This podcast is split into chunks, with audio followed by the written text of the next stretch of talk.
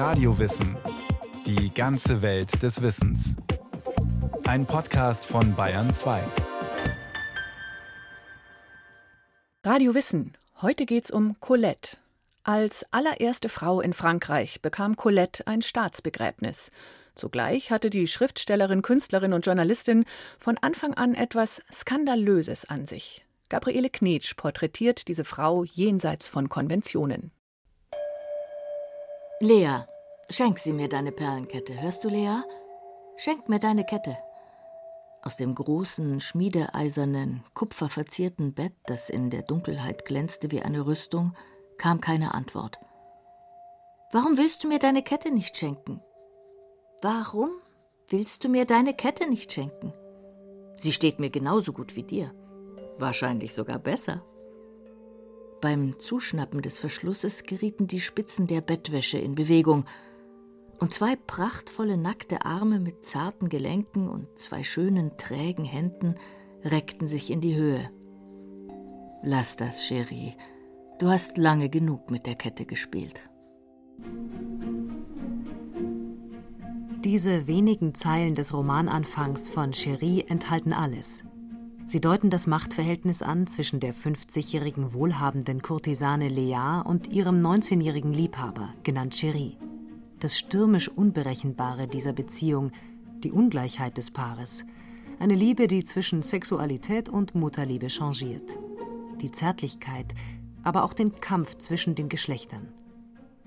Sidonie Gabrielle Colette oder kurz Colette, wie sich die französische Schriftstellerin selbst genannt hat, veröffentlicht Cherie 1920 mit 47 Jahren als freie, reife Frau. Das Buch markiert ihren Durchbruch als Literatin.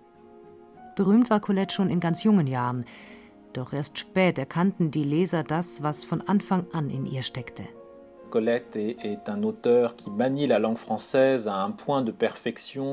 Colette ist eine Schriftstellerin, die die Sprache perfekt beherrscht.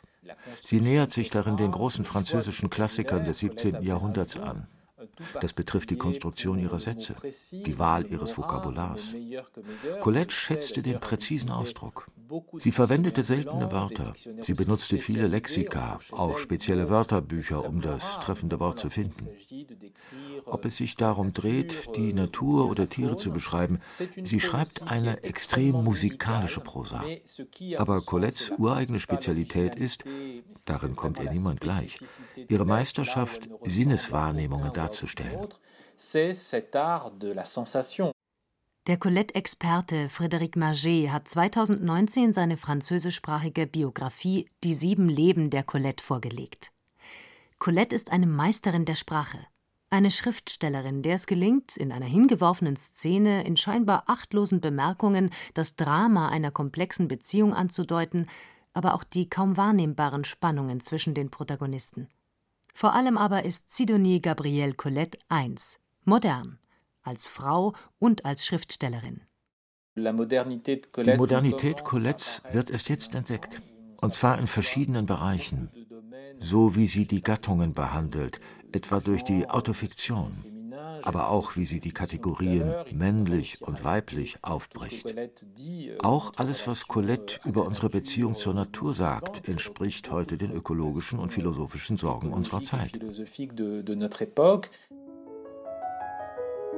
Als Colette 1895 zu schreiben beginnt, ist sie noch eine ganz andere.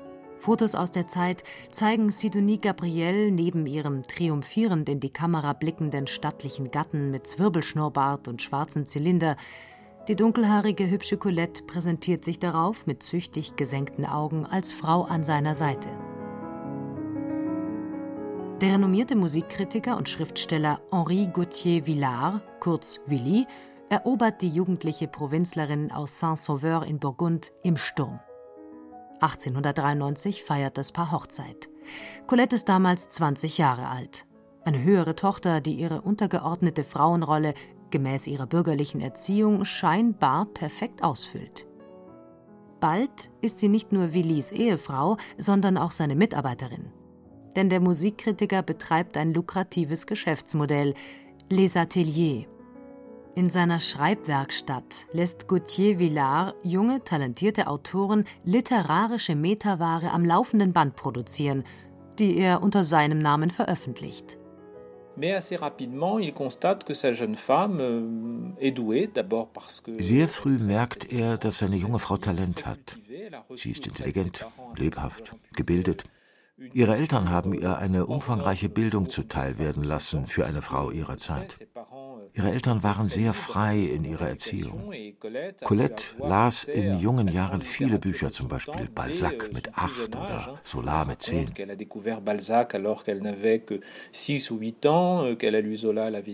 Sie hat die wichtigsten Autoren des 19. Jahrhunderts in jungen Jahren gelesen. Willi will Nutzen ziehen aus ihrem Talent. Und seit dem Beginn ihrer Ehe macht er sie zur Mitarbeiterin in seiner Werkstatt.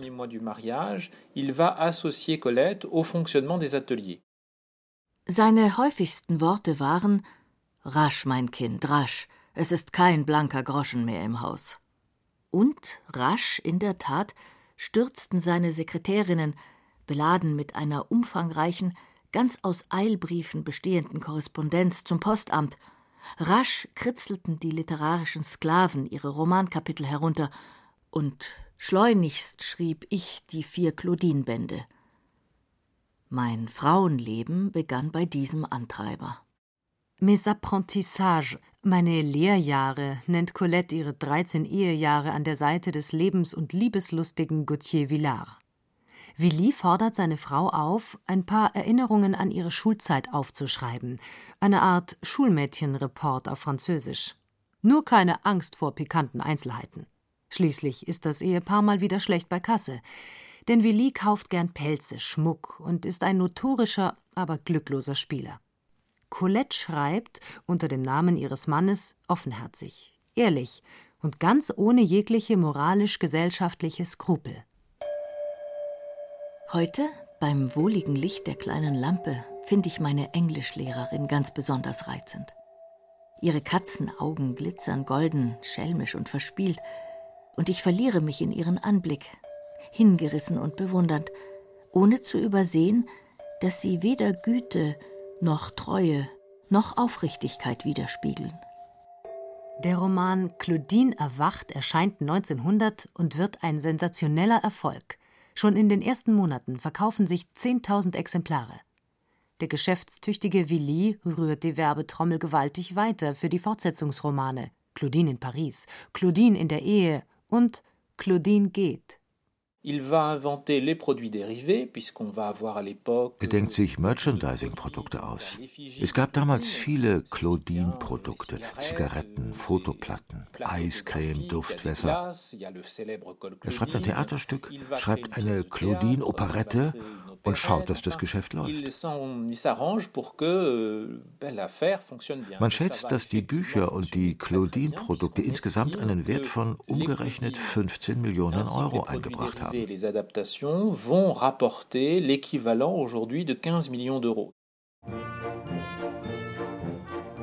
Colette und Willy sind damals eines der angesagtesten Paare in Paris.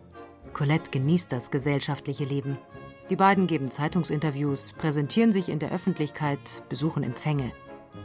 Aber der Erfolg, in erster Linie ja Colettes urheberischer Leistung zu verdanken, ist hart erkauft. Willi sperrt seine Frau täglich vier Stunden lang ein und lässt sie für ihn schreiben.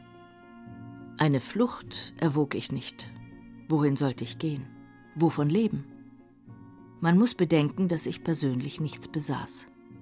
Auch muss man sich vor Augen halten, dass ein gefangenes Wesen, ob Tier, ob Mensch, trotz allen Anscheins nicht dauernd an ein Entkommen denkt, wenn es auch hinter dem Gitter auf und ab geht und seinen Blick weit jenseits der Mauern schweifen lässt. Gefangen fühlt sich die naturverbundene Colette in der düsteren Pariser Wohnung. Sie wird depressiv. Colette vermisst den heimatlichen Garten, die Wälder, die Katzen, die Hunde. Willy geht abends in die Oper, kennt ganz Paris. Er verkehrt mit der literarischen und musikalischen Avantgarde der Zeit, schreibt über Ravel und Debussy, verehrt Wagner. Willy ist nicht treu. Immer mehr Zeit nehmen Willys junge Geliebte in Anspruch. Das geht so weit, dass er seine Frau verpflichtet, sich um jene Mädchen zu kümmern, derer er überdrüssig ist. 1906 trennt sich Colette schließlich doch von ihm. Als sie mit über 30 ihren Roman La Vagabonde schreibt, diesmal unter eigenem Namen, spricht die Figur René ihr aus der Seele. Nicht mehr Rachepläne schmieden, die im Dunkel der Nacht geboren werden, die bei den Schlägen eines fiebernden, von Eifersucht vergifteten Herzens anschwellen, beim Geräusch eines aufsperrenden Schlüssels zergehen und in nichts zerrinnen, wenn eine wohlbekannte Stimme fragt: Du schläfst nicht? Ich hatte genug. Man gewöhnt sich daran, nicht zu essen. Man gewöhnt sich an Zahn- und Magenschmerzen. Selbst an die Trennung von einem geliebten Menschen gewöhnt man sich. An die Eifersucht kann man sich nicht gewöhnen. Colette befindet sich in einer schwierigen Situation für eine Frau ihrer Zeit. Sie lebt getrennt, bald geschieden, hat keine Arbeit und kein Vermögen. Ihre Familie hat kein Geld. Sie hat keine Ausbildung. Und von all dem Geld, das ihr die Claudine-Bücher eingebracht haben, hatte sie nichts. Die Frauen hatten damals überhaupt keine Kontrolle über das Vermögen. Eine Hausfrau durfte kein Bankkonto unterhalten. Sie konnte keine Einkünfte haben und unterstand damit der Schirmherrschaft ihres Mannes. Eine niedliche, freche Claudine ist Colette schon längst nicht mehr, sondern eine selbstständige Frau, die erkennt, dass sie von ihren eigenen Einkünften leben muss. Die Zeit nach Willi bedeutet für die 30-Jährige einen Akt der Emanzipation. Sie geht 1909 als Mimin zum Theater. Nebenher schreibt sie, aber als seriöse Schriftstellerin muss sich die Bestsellerautorin der frühen Jahre erst einen Namen machen. In La Vagabonde, einem ihrer am stärksten autobiografisch gefärbten Romane, schildert die Autorin das Leben der gerade geschiedenen Renée, ihr alter Ego. Renée verdient ihr Geld als Varieté-Künstlerin, wie sie selbst. Es ist ein ungeschminkt schonungsloser Blick auf das Leben unter Artisten, brotlosen Schauspielern und hart arbeitenden Tänzern am Rande des Prekariats. Was wird Stefan der Tänzer einmal tun, wenn er nur noch ein Stückchen Lunge hat und nicht mehr mit den verschiedenen Dämchen schlafen kann, die ihm Zigarren, Krawatten und Schnäpse zahlen? Welches Spital, welches Asyl wird das aufnehmen, was von diesem schönen, kraftlosen Körper noch übrig ist? Ach Gott, wie traurig ist das alles. Wie unerträglich ist der Gedanke an das Elend so vieler Menschen. Et ce qu'elle comprend très rapidement, c'est que cette liberté Sie versteht sehr schnell, dass ihre Freiheit einen Preis hat, ihre finanzielle Unabhängigkeit. Euh, Sie ist eine der ersten Frauen, die erkennt, dass ihre Unabhängigkeit von den Finanzen abhängt. Sie verdient ihr ganzes Leben lang ihr eigenes Geld. Sie verhandelt hart mit Theaterdirektoren, aber auch mit den Verlegern als Journalistin. Und sie ist eine der ersten, die eintritt für gleiche Löhne von Männern und Frauen. Et elle va être d'ailleurs une des premières à lutter pour l'égalité salariale entre les hommes et les femmes. La Vagabonde liest sich wie das Werk ihrer eigenen Befreiung, als Künstlerin und als Frau. René verliebt sich in einen gut situierten Mann, der ihr nicht nur Wärme in ihrer Einsamkeit, sondern auch ein Luxusleben bieten kann. Aber die Protagonistin verzichtet schließlich auf diese Liebe, denn sie erkennt den Preis. Das heißt einen Gebieter. Und ich will keinen mehr. Colette selbst lebt während ihrer Zeit am Theater mit einer Frau zusammen, die aus dem französischen Hochadel stammt, die Marquise Mathilde de Belbeuf von ihren Freunden Missy genannt. Die geschiedene Marquise, Urenkelin der Kaiserin Josephine und Nichte Napoleons III., liebt das unkonventionelle Leben. Geboren als Frau, fühlte sie sich als Mann. Auf Fotos sieht man Missy als gestandene Person mit männlichen Gesichtszügen, im Frack, mit Kurzhaarfrisur und Krawatte. Die Treue zweier Frauen zueinander entspringt nicht der Leidenschaft, sondern einer Art Verwandtschaft. Nein, Eher sollte man es wohl Gleichartigkeit nennen. Die tiefe Ähnlichkeit kommt sogar der Wollust zustatten. Die Freundin findet Gefallen daran, wissend einen Körper zu liebkosen, dessen Geheimnisse sie kennt, dessen Vorlieben sie aus den eigenen Empfindungen ableitet. Von Anfang an, seit ihren Claudine-Büchern, schreibt die bisexuelle Colette über die Liebe zu Frauen. Das Thema zieht sich durch ihr Werk. In Das Reine und das Unreine analysiert sie die lesbische Liebe, aber auch alle anderen Arten von Liebe. Sie spricht über homosexuelle, transsexuelle, bisexuelle Beziehungen und über das Recht auf weibliche Lust. Cette question de la sexualité féminine va revenir de façon très régulière die weibliche Sexualität spielt in vielen Romanen eine Rolle. In La Vagabonde, in Chérie, aber vor allem in einem Werk, das völlig revolutionär für die damalige Zeit ist. Das Reine und das Unreine.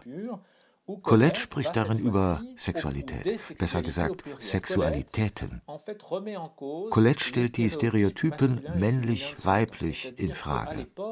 Damals war die Welt binär. Colette zeigt, dass in jedem Wesen ein männlicher und ein weiblicher Teil stecken. Sie selbst sprach von ihrem geistigen Hermaphrodismus. Sie fand zwei Geschlechter, Mann und Frau, das ist zu wenig. Man ist beides zugleich. homme ou femme, c'était trop peu. Il fallait être ou pouvoir être les deux à la fois. Ein Gedanke, der heute noch keine Selbstverständlichkeit ist. Doch ihre Zeitgenossen fanden ihre Ansichten schlicht unmoralisch. Colette zeigt ihre Liebe zu Missy ganz offen und gewinnt ihre Lebensgefährtin 1907 für einen Bühnenauftritt im Cabaret Moulin Rouge unter dem Pseudonym Issim. Die Vorstellung wird zum Skandal. Der Tanz der beiden, Colette barfuß und leicht bekleidet im orientalischen Schleierkostüm, Missy wie immer in Frack und schwarz glänzenden Herrenschuhen, gipfelt in einem leidenschaftlichen Kuss der beiden Frauen. Pfiffe, Buhrufe, Tumulte. Das Stück muss auf Druck von Missys Familie abgesetzt werden. Trotz ihres skandalumwitterten Rufs wird Colette auch als Schriftstellerin zunehmend erfolgreich. La Vagabonde verfehlt 1910 ganz knapp den Prix Goncourt, die höchste Literaturauszeichnung in Frankreich. Berühmte Kollegen wie Jean Cocteau, André Gide oder Marcel Proust verehren sie. Colette veröffentlicht Buch um Buch. Innerhalb von zehn Jahren acht Titel, darunter Die Fessel, Mitsu und 1920 ihr Meisterwerk Chérie. Ja, sie schreibt sogar ein Opernlibretto für Maurice Ravel. Parallel arbeitet sie als Reporterin für die Pariser Tageszeitung Le Matin und leitet dort das literarische Feuilleton. Trotz aller Vorbehalte gegen die Institution der Ehe heiratet die Schriftstellerin 1912 den Chefredakteur des Blattes, Baron Henri de Jouvenel-Ursine. Wie Messy stammt er aus adliger Familie. In dieser Ehe ist Colette nicht mehr die unbedarfte Gattin, sondern eine anerkannte Schriftstellerin. Mit 40 Jahren bringt sie ihre Tochter Colette, genannt Belgazou, zur Welt. Das beruflich stark eingespannte Ehepaar sieht das Kind wenig. Es wird von Gouvernanten und in Internaten erzogen. In einer ihrer Kolumnen schreibt Colette über die Kindererziehung: Ach ja, was einem teuer ist, muss man bekämpfen, in der Liebe wie in der Mutterschaft. Auch ihre zweite Ehe mit dem Baron geht schief. Im Ersten Weltkrieg erlebt Colettes Ehemann die Kriegsgräuel in der Schlacht von Verdun. Danach macht der intellektuelle Jouvenel in der Politik Karriere an der Seite des sozialistischen Ministerpräsidenten Aristide Briand, während Colette während des Kriegs eher unpolitische Reportagen verfasst. Kannst du denn kein Buch schreiben, in dem nicht von der Liebe die Rede ist? So versucht Jouvenel, seine Frau zu mehr politischem Engagement zu ermuntern. Das Paar entfremdet sich. Der Rote Baron geht fremd und verlässt sie 1923. Colette ist damals 50, so alt wie Lea in Cherie. In ihren Büchern denkt die Autorin immer wieder über das Alter nach, oft auch in witzigem, selbstironischem Ton. Einen alten Herrn von 40 Jahren? Sie rieb ihre langen, wohlgeformten Hände aneinander und wandte sich angewidert ab. Pfui Teufel! Da entsage ich lieber allem, das ist anständiger. Ich werde mir Spielkarten kaufen, guten Wein, Britschmarken, Stricknadeln, alles, was man braucht, um das Ungeheuer zu verbergen. Die alte Frau. Lea weiß es, genauso gut wie Cherie, Ihre Liebe ist trotz aller Gefühlsstürme eine Mesalliance. Colette selbst heiratet 1935 ein drittes Mal. Und zwar ihren langjährigen Freund, den reichen Perlenhändler Maurice Goudquet. Als sie sich kennenlernen, ist sie 52 und er 32. Mit Maurice erlebt Lea zum ersten Mal eine harmonische Ehe. Aber Maurice ist Jude. Am 12. Dezember 1941 klingelt im besetzten Paris die Gestapo an der Tür. Goutequet kommt in ein Internierungslager in Compiègne. Von dort soll er in ein deutsches KZ deportiert werden. Die 69-jährige Colette setzt Himmel und Hölle in Bewegung, um ihren Mann freizubekommen. Ein befreundeter spanischer Maler mit besten Beziehungen zu den deutschen Behörden hilft, Maurice freizubekommen. In dieser düsteren Zeit veröffentlicht sie eines ihrer schönsten, heitersten Bücher, Gigi. Colette schildert darin ein 15-jähriges, vorlautes Mädchen, das sich vom Kind zur Frau wandelt. Zwei alte Verwandte bringen ihr alles bei, was man im Gesellschaftsleben braucht. Gigi verliebt sich in einen über 30-jährigen reichen Mann und willigt trotz ihrer Vorbehalte in die Ehe mit ihm ein. Ich habe nachgedacht, Onkelchen. Er unterbrach sie, um nicht hören zu müssen, was er befürchtete. Mein Kind, ich schwöre dir. Nein, nein, schwör mir nichts. Ich habe also nachgedacht und da habe ich herausgefunden, dass ich doch lieber mit dir als ohne dich unglücklich sein will. Das Buch liest sich so frisch, so unmittelbar, als sei Colette wieder 17 und erinnere sich an ihre eigene Liebesgeschichte mit Willi, damals als sie noch glücklich war. Der leichte Ton täuscht darüber hinweg, dass Colette zu diesem Zeitpunkt durch ihre Arthritis ans Bett gefesselt ist und schlimme Schmerzen erleidet. Das Floß, nennt sie ihren Divan im roten Salon, um das ihre geliebten Katzen und Hunde herumspringen, auf dem sie schreibt und Freunde empfängt. Colette ist nun eine vielfach geehrte Persönlichkeit.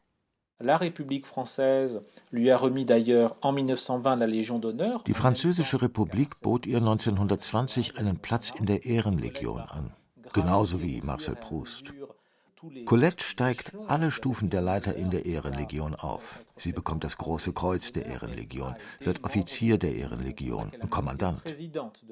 Sie war auch Mitglied der Akademie Goncourt, ja sogar ihre Präsidentin. Aber erst im Jahr 1945. Sie hatte es immer wieder versucht, aber ihre Kollegen hatten immer wieder angeführt, dass ihre Unmoral, ihre Skandale zu groß waren, um sie zu akzeptieren pour l'accepter parmi eux. Am 3. August 1954 stirbt sie mit 81 Jahren. Als erste Frau in Frankreich erhält Sidonie Gabrielle Colette ein Staatsbegräbnis. Tausende ziehen an ihrem Sarg vorbei. Einen Wermutstropfen gibt es aber doch. Kein katholischer Priester spricht ein Gebet. Denn Colette gilt noch immer als skandalumwitterte, unmoralische Frau. Das war eine weitere Podcast-Folge von Radio Wissen auf Bayern 2. Colette, jenseits der Konventionen. Autorin Gabriele Knitsch. Es sprachen Berenike Beschle, Andreas Neumann und Irina Wanka. Regie Irene Schuck. Technik Roland Böhm. Die Redaktion hatte Andrea Breu.